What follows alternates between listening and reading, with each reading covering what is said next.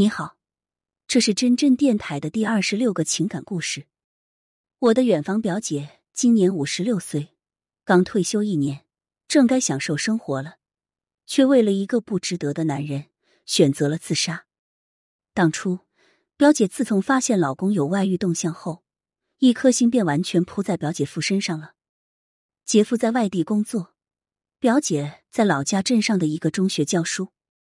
表姐要求老公每天都要准时汇报行踪，如果哪天在加班，表姐就立马要求老公发视频给她，看是不是说的假话。有时候姐夫还在和老板一起开会，没按时报告，表姐便一个电话打过去闹。姐夫有时不方便接，有时是真的在忙，不回电话的话，表姐会一直打。姐夫真的是苦不堪言。过了一段时间。表姐便向学校请了长期病假，来到老公工作的地方。说好听点是照顾爱人，实则是近距离的监视男人的一举一动。表姐夫是与同事们一起租的房子，类似于三室两厅两卫这种的。来到姐夫身边，姐夫去哪儿他跟哪儿，电话要随时接，有事没回复就心生无数疑虑。当晚上大家都入睡后，表姐却睡不着，她就在客厅看电视。而且看得哈哈大笑，不考虑别人是否休息。或许她那时候就已经生病了，整天陪在老公身边。表姐从不把心放在自己身上，她的严加看守折磨着老公，也折磨着自己。姐夫曾说过，他不疯，我都快要疯了。可表姐不肯撒手，老公的一分一秒都要被她掌控，她才安心。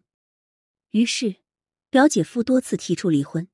表姐却坚决不同意，两人就这样互相折磨着过日子。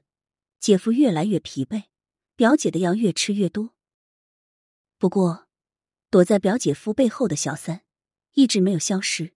他们还下一个女儿，等我们都知道这件事时，孩子都两三岁了。他是之前表姐夫的办公室秘书，比表姐年轻漂亮。表姐夫一直瞒着老婆与小三混。难怪表姐会生病。好不容易，表姐的儿子要娶媳妇了，他们两口子便给儿子买了一个小户型，房子装修好之后就等着入住了。表姐的脸上也有了些笑容。没过多久，表姐夫的父亲八十大寿，表姐跟着表姐夫一起回去的。小三发现，承诺给自己婚姻的男人竟带老婆回老家，而不是带自己回去。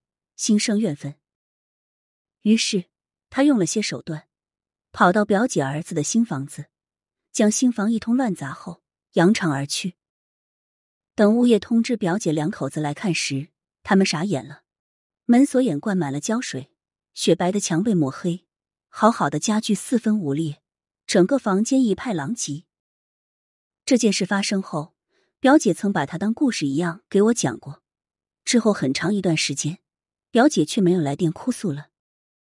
一天晚上，我在去外地出差的火车上，看到手机上突然蹦出一条短信，是表姐的儿子发来的，说表姐在昨天晚上已经去世了。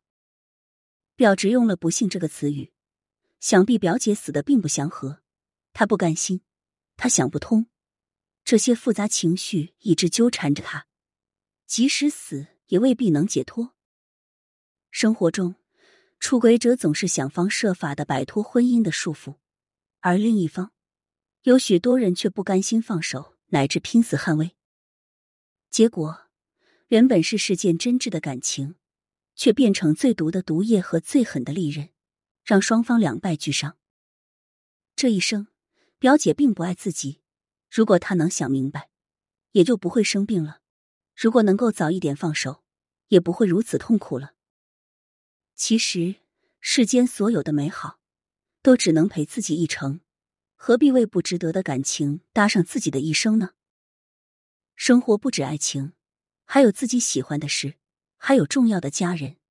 他的死，只能让人唏嘘不已。愿表姐在另一个世界快快乐乐的。今天的故事就到这里，欢迎点赞评论，别忘了点击订阅。真真每天都在这里等你。